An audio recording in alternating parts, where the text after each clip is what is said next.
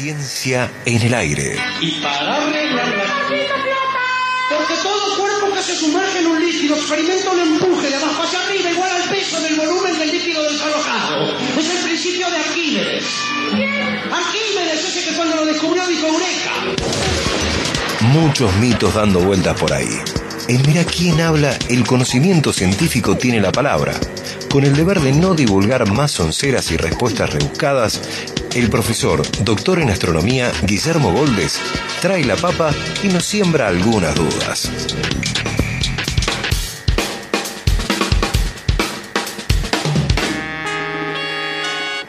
Hola, profe. ¿Cómo le va, profesor? Bienvenido, ¿Cómo ¿cómo, estás? ¿Qué hora ¿Cómo es? andan? ¿Qué horas son tu corazón? Las 12 con 12. Y usted dijo que eran las Tiri, 12 y tiri, pico recién. Sí, Entonces, 12 y casi pico, podríamos decir, acaba de pasar el mediodía. Sí. Sí, ¿Podríamos decir eso? Y depende. ¿qué es Depende qué uso horario estemos situados. Y en Argentina no podemos ya no decir sé. eso, no, No. podemos decir eso. Me llamó la atención lo de la, la peli que recomendó recién. Apolo 10 y medio. Voy a ver primero la peli y después voy a leer la- los comentarios de Roger. ¿Te parece, Bueno, ¿te sí, parece bien. buen orden para Pero, ir sí. sin tanto preconcepto Está a favor o en contra? Bien, ¿No? bien. Bueno, Pero diga algo. Nosotros ya dijimos todo de la peli. Es más, ya, Yo- ya pero- eh, spoileamos algunas partes. ¿Querés que te Yo no he algunas partes? oído todos sus Sí. comentarios. Hay una parte A que se veces pone. no escucho sí. este programa. ¿Qué escuchas? A veces no escucho este programa. ¿Escuchas Cadena 3? A veces no escucho este programa. Bueno, puedo no eso. escuchar nada, puedo escuchar el sonido de la lluvia, etcétera, etcétera. Hace, hace rato que no llueve. Música clásica. Bueno, esta tarde, pronto, algo, algo seguramente. ¿En serio? Mirá, tengo, a sali- tengo saliendo en bici. Aquí, decime bien a qué hora porque.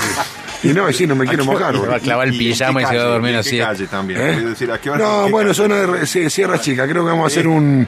un Y aquí ya está llegando la inestabilidad. Un cabana sin bufo. Una, una- ah, bien.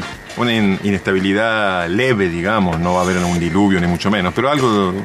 Si salís a andar en bici, algo te vas a mojar. Lleva un. Con un amigo que se llama Carlito Legot, que es ingeniero nuclear. ¿En serio? En serio, en serio. Muy bien. Un capo. Muy bien. Bueno, saludos entonces. Che, este, este mes de Trabaja en el abril. Trabaja en INVAP. En, en INVAP, exactamente. Bueno, bueno, sí, es un lugar muy adecuado para un ingeniero Sí, sí, sí, nuclear. sí, sí. Claro. No, correcto, correcto. No hay muchos lugares. No, en no, está Argentina. bien, sí. En, en Argentina, si uno es ingeniero nuclear Claro. y no tiene un taxi, o trabaja en INVAP, o trabaja, O trabaja en Betos. en el Instituto Ah, Balseiro. o sea, no tiene nada de malo, pero digamos, no, habría o estudiado trabajar, eh, qué sé yo, quizás Río en, Tercero. en Ah, la hizo- CONAE, hicieron laburo en para- las centrales ah, nucleares, Hizo laburo para la central nuclear. En la. Comisión Nacional de Energía Atómica. Hay varios lugares, pero no es una carrera que, que tenga una demanda laboral como tampoco lo es la astronomía, ¿no? No estoy diciendo nada raro. Si uno es astrónomo en Argentina y trabaja de astrónomo y trabaja en algún observatorio o en un- la Universidad de La Plata o en la Universidad de Córdoba o en San Juan y no mucho más. O escribe el horóscopo del diario. Se hizo como un silencio. Bueno, Sí, sí. eh, este mes, el último día del mes, Sí. Volvemos a tener un eclipse de sol Epa. visible desde Córdoba. ¿El 30 de abril? El 30 de abril a la tarde, bien tarde, no es un eclipse total, es un eclipse parcial y se va a ver al atardecer un ratito Che, qué bueno. en el oeste, ¿no es cierto? lindo. Como todo eclipse de sol ocurre cuando se alinean. En la previa el primero de mayo. Voy a estar en la zona de la cumbre porque el primero de mayo se corre el desafío del Río Pinto. Primero de mayo es domingo, ¿verdad? Sí. Bien. O sea, el sábado a la tarde ya voy a estar en la cumbre porque el domingo muy temprano sale la carrera. Bien, bueno, el sábado al atardecer entonces, hacia el oeste, va a poder ver un pedacito de... Lugar de- ideal de para verlo si está por esa zona, el... ¿El mirador de Cuchicorral? No, el, aero, el aeroclub, Ah, Aeroposta, el el, el aeroclub, no, porque en serio, porque a todo el oeste se ve todo ese valle, se va a ver espectacular y de paso puedes comer algo, tomar algo. Qué, qué buena combinación. Qué buena combinación. Qué buena combinación. En la previa de mi Aperitivo cumpleaños, y que es el primero de mayo. No, en y, la el de, previa. mi- y el de mi hija Lucrecia también, mira vos. Mira vos. Así yo- taurinos, yo con razón antes, eran tan ¿eh? jodidos. Yo nací antes, ¿eh? Son jodidos los taurinos, cabeza dura, tercos, mamita, pobre. Ahora entiendo por qué está soltero. Inmaduros. Por eso no se casó. Bueno, ok, listo. Entonces pueden ver el... po- vamos a poder ver el último todo. día, el último día del mes. Taurino, del, del, pri- En las del últimas de horas de sol Sí. vamos a poder ver un eclipse parcial de sol. Bien. Y querían hablar algo de los usos horarios, porque Sí. yo recién les, les- los, medio que los chicaneé, les dije, pasaron, pasaron Sí. unos minutos Ah, sí, de las 12, sí. es decir, que ya pasó el mediodía. De- no sé, no sabemos. No, yo creo que sí saben, pero bueno, se supone que el mediodía es el momento en el cual el sol está en su máxima altura en el cielo, el momento Claro, en el bien, cual el el más sol alto, sí. cruza el meridiano. Claro, bien. Sombra corta, riesgo largo. Dicho de, bien, muy bien, muy bien. ¿De acuerdo? Bien. Pero qué riesgo, ¿Vieron? qué riesgo. Riesgo de insolarse, de, de, quemadura quema- solar, quemaduras etcétera, epiteliales. etcétera, etcétera. Claro. Sí, muy bien, muy bien. Sí, ¿eh? sí, sí. No tenía tan con Ah. esos dichos así Sí, tan mucha precisos. visto. Campestres, campestres. Muchas horas frente al. Eh, entonces, el mediodía, en realidad, lo que se llama el mediodía solar, o lo, que nos da la hora del día según el sol, el, el reloj natural de la Tierra. El mediodía es a las 12, Sí, señor. pero en nuestro país, que tenemos el uso horario de todo el país desplazado, no está donde corresponde ¿Por geográficamente, sino que está desplazado más o menos a, a lo que correspondería a la región de Río de Janeiro. Es decir, nosotros tenemos la misma hora legal, la misma hora civil que Río de Janeiro. Y Río de Janeiro está a miles de kilómetros hacia el este. Entonces, nuestra 2400, hora... eh, 2600, creo. Bueno, nuestra hora está 2800. desplazada, está desplazada Sí. eh, hacia, hacia casi una hora, un, un poquito más de una hora, depende de dónde, ¿no es cierto? Entonces, el mediodía solar en la ciudad de Buenos Aires ocurre a las 13 y 5 minutos más o menos. En Córdoba a las 13 y 17. Y en Mendoza casi a las 14, digamos, ¿no es cierto? O sea Por que eso es cuando que- acá son las 13 y 17, según nuestro uso horario, se- sería A las 13 y mediodía. 17 tenemos el sol en su punto más alto. Más alto. Todos o sea los que días del año. Debieran ser las 12. Es la mitad del día, ¿no es cierto? Es la mitad del día. Entonces, eh, y eso ocurre para todo el territorio. No hay ninguna parte del territorio argentino que tenga la hora que le corresponde geográficamente, ¿no? ¿Y eso por qué? Preguntaba Tincho. Bueno, ha habido muchos vaivenes, muchos vaivenes. Eh, el uso horario cambió varias veces, a veces se atrasó, a veces se adelantó.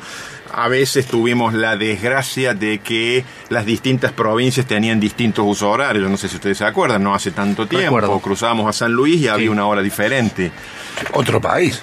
Bueno, Exacto. bueno, es decir, salíamos del sendero, entrábamos a la autopista y además había que, había que modificar Aparte, el ni reloj. siquiera en una hora, en media hora estaba desfasado. ¿Te acordás? Estaba desfasado Bueno, en en media hora, 30 minutos. Entonces, eh, justamente el proyecto... Pregunta, primero antes que nada, por ejemplo, la Argentina, como Estados Unidos, puede, debería, según la aplicación correcta de los, usos, de los usos horarios, tener más de uno? No. La Argentina tiene de ancho de este a oeste más o menos un uso horario, Bien. más o menos. Bien. Ahora, eh, y, y yo creo que si hay dos cosas que tenemos que evitar nosotros, se puede hacer un análisis de si conviene cambiar el uso, no cambiar el uso, de si es momento para cambiar eso, que siempre trae inconvenientes que a la larga son pérdidas económicas, ¿sí? Porque hay montones de cosas que se descoordinan, ¿no? Eh, se puede hacer un análisis, pero lo que nosotros deberíamos evitar es que haya provincias que tengan un uso horario y otras que tengan otro uso horario y como al menos nominalmente somos un país federal, eso puede ocurrir si se introducen cambios, ¿sí?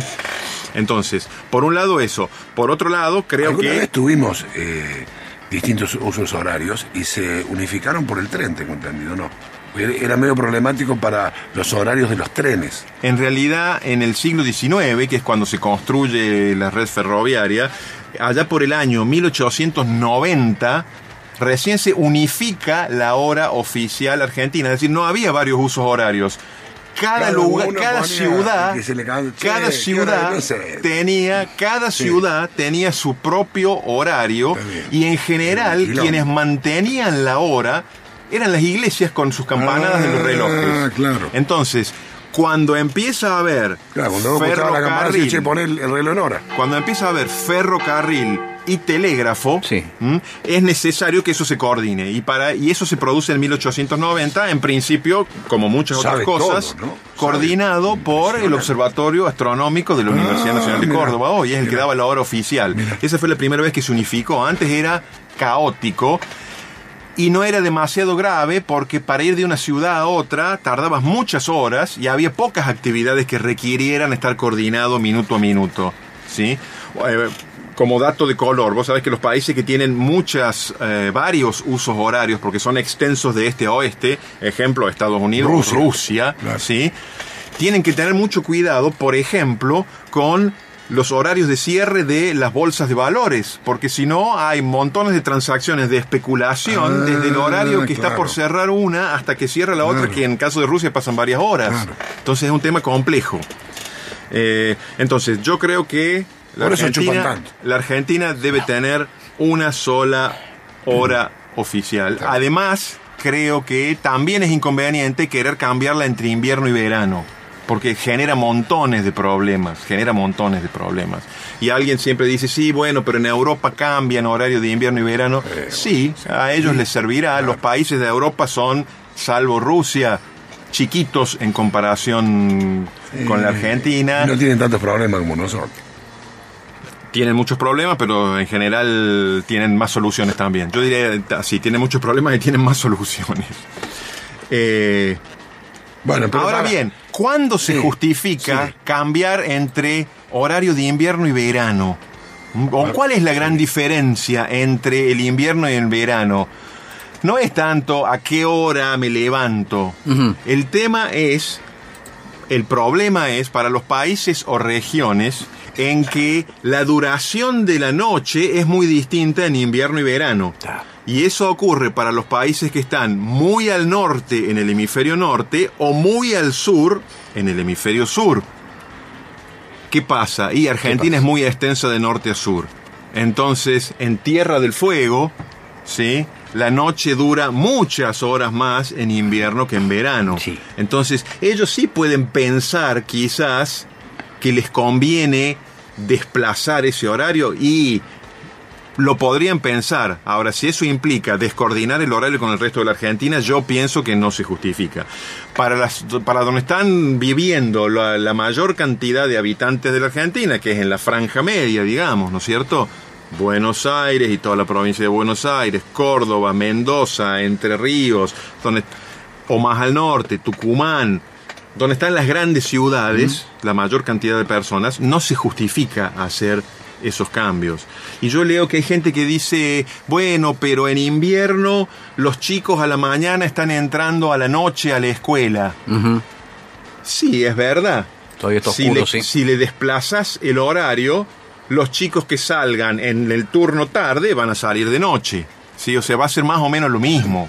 Va a ser más o menos lo mismo. Y se van a sentir como la Lo que pasa es que sí hay una cuestión cultural, y no solo de nuestro país, sino de todos los países, que la vida social no ocurre igual. A mí me gustaría, profe, hacía la día. una y pica, así estamos comiendo. Hasta ahora ya, ya habremos terminado el programa. Sí. ¿No es cierto? Ya estaremos comiendo. Podés tener tu propia burbuja con tu, Sí, con mi tu propio propio horario uso. sin afectar el resto, porque no quiero que provoques problemas en la bolsa de valores de Córdoba, donde todos ustedes, me imagino, tienen Sí, claramente, ¿no es uh, cierto? Claramente. Bien, entonces el tema de la diferente duración, muy diferente duración de la noche entre verano e invierno, es algo que hay que analizar en las latitudes extremas. Es decir, si en Argentina se piensa en algo de eso, hay que pensarlo exclusivamente para la Patagonia. ¿Mm? Que dicho sea de paso, la Patagonia sí tiene un límite muy claro y nítido con el resto del país, un límite único, digamos. ¿sí? Y con esto no estoy promoviendo que se haga un horario de invierno y de verano. Yo creo que conviene no hacerlo. Pero lo que no, no entiendo de tu posición es si nos conviene, eh, entendí, de dejar un solo horario para todo el año, para todo el país. Pero este o cambiarlo y dejarlo eh, por el que en teoría nos corresponde. En realidad pienso que en la práctica no va a haber demasiada diferencia. Geográficamente correspondería eh, el otro, es decir, eh, menos cuatro, tener cuatro horas de diferencia con Greenwich. se- según no con este uso horario ahora. estaríamos en el Atlántico nosotros. El- Córdoba estaría en el Atlántico. Córdoba está en más o menos en Río de Janeiro, Claro. Córdoba y toda la Argentina. Estaríamos hundiendo en este momento. Córdoba y toda la Argentina. Ahora entiendo por qué tenemos faro. ¿Te das claro, cuenta? claro, claro, es, Alguien lo vio, alguien lo vio. premonitorio. Alguien dijo, che, no, Premonitorio. ese horario no.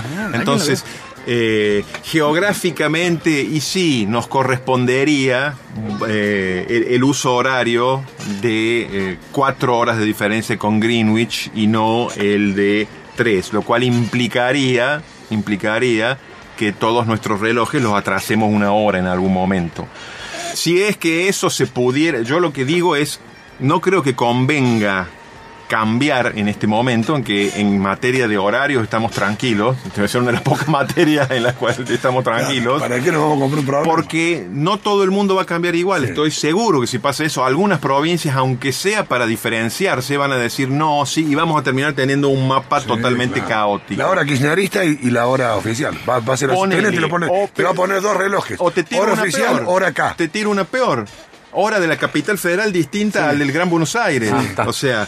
A mí hora- ¿Y a qué hora sí. cierran los comercios? A mí hora qué distinta a la capital escuela? federal me gustaría. Yo creo que sería caótico hacer eso, aunque reconozco que geográficamente sí nos correspondería eso. ¿Por qué se ha cambiado? Porque montones de veces se han se ha opinado sobre esto y se ha pretendido inventar la pólvora. Y hay una cosa que sobrevuela siempre y que algunos lo mencionan, que es el ahorro energético.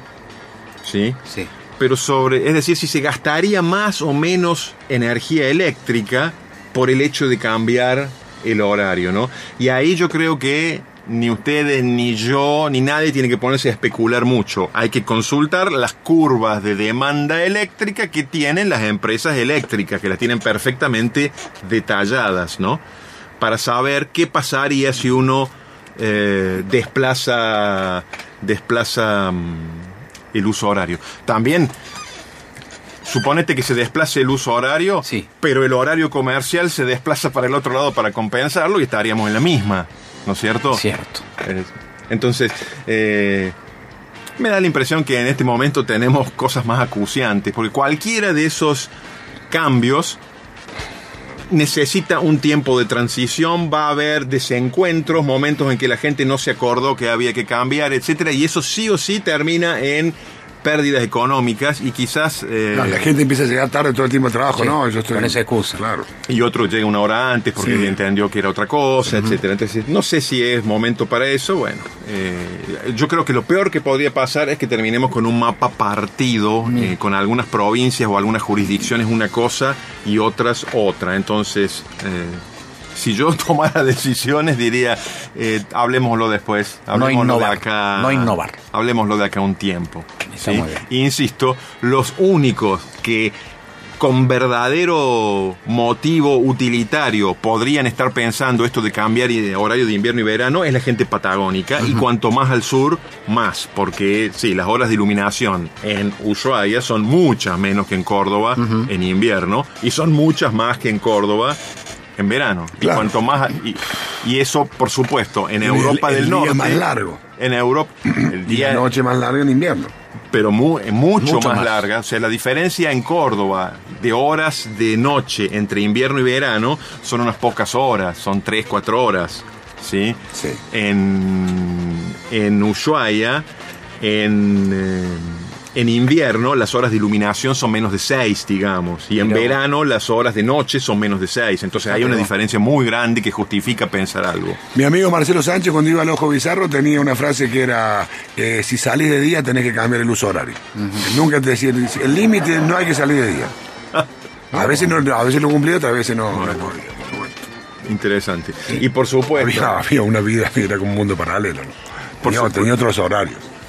Por supuesto, si uno toma como ejemplo para esto, Europa se equivoca totalmente porque Europa en promedio está mucho más al norte de lo que nosotros estamos al sur. Y los países de Europa del norte tienen partes que Claro. están más allá del círculo polar, es decir, tienen sol de medianoche y ese Claro. tipo de cosas que nosotros no tenemos esos problemas.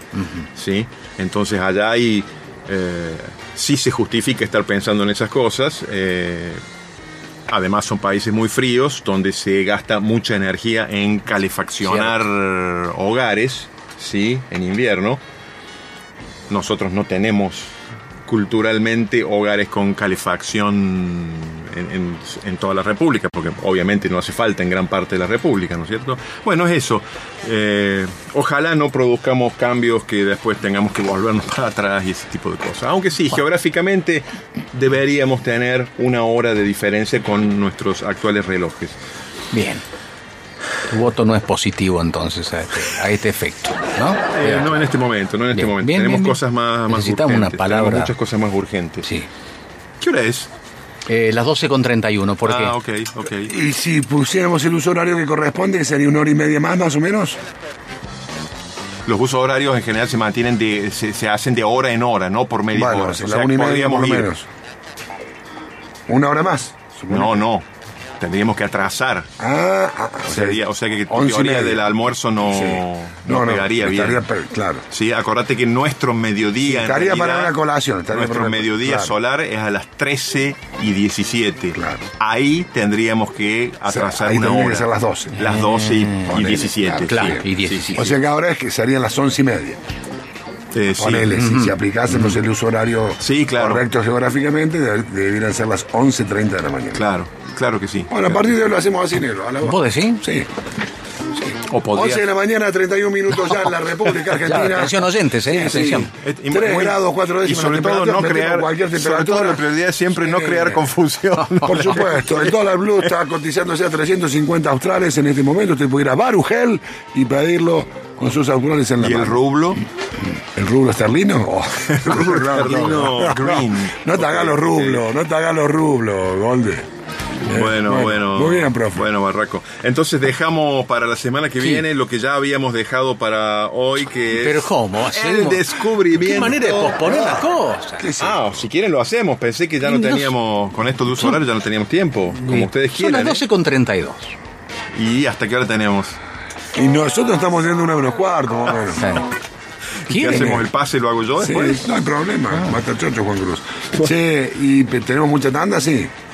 Bueno, Yo tengo ganas de que. Si, si no, va, va- va a seguir siempre que- quedando ahí. sí, tampoco que vamos a hacer algo muy importante. Pero bueno, sí, ah, por lo menos lo anunciamos de nuevo. Lo anunciamos de nuevo. Ah, qué bueno ¿sabe lo que pasa? Sí, qué bueno. en Qué el bueno programa pasado, Sí. Sí. Yo anuncié, en base a informaciones de prensa y a algunas fuentes reservadas también, Sí.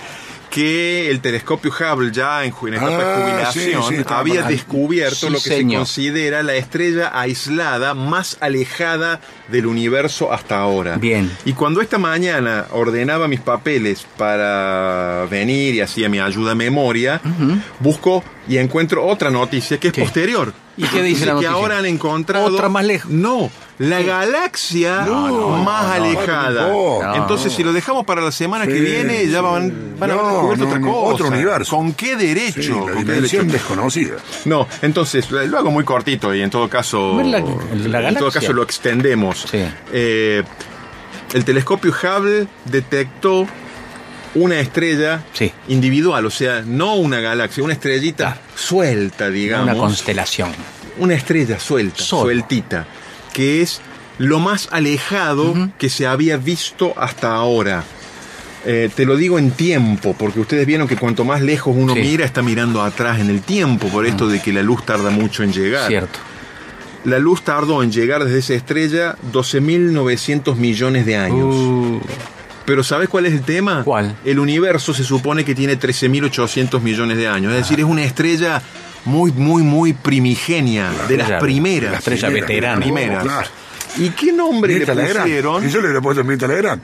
Bueno, si no dice que es una estrella favor. es lo que es lo que uno los astrónomos solemos decir estrellas de primera generación, Mira. las que se formaron originalmente, duraron poco tiempo, Sí. porque eran muy muy poderosas. y ya no, ya no existen, pero nos está llegando su luz. Pero fíjese que dos cosas interesantes quiero decir respecto de eso. A ver. Primero le hago un comentario cinematográfico, ya que siempre está presente aquí el espíritu de Roger Cosa. Sí. Le pusieron de nombre esta- a esta estrella Erendil. Erendil. O la estrella de la mañana. Si alguien es muy fan del universo Tolkien, Señor de los Anillos. Señor de los Anillos, Sí. recordará que Sí. a el hobbit Frodo Bolsón, que iba a cumplir esa difícil misión de Sí, destruir el anillo del poder, sí. la- la- una de las elfas, una de las elfas le regala un frasquito y le dice, esta es la luz de Erendil, es una luz que te va a brillar, Uh. Aunque sea en plena oscuridad sí, y que va a alejar el mal, con eso él Un podía vencer.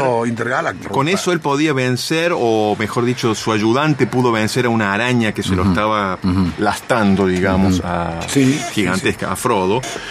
Era la luz de Erendil que supuestamente en este universo había sido captada por un héroe legendario. Se vendía en el reflejo de la estrella Erendil en el agua y eso le había permitido meterlo en un frasquito. Qué bueno. Y seguía brillando hoy.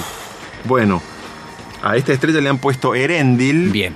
Eh, a- la luz ha viajado Amigo, 12.900 millones de años Sí.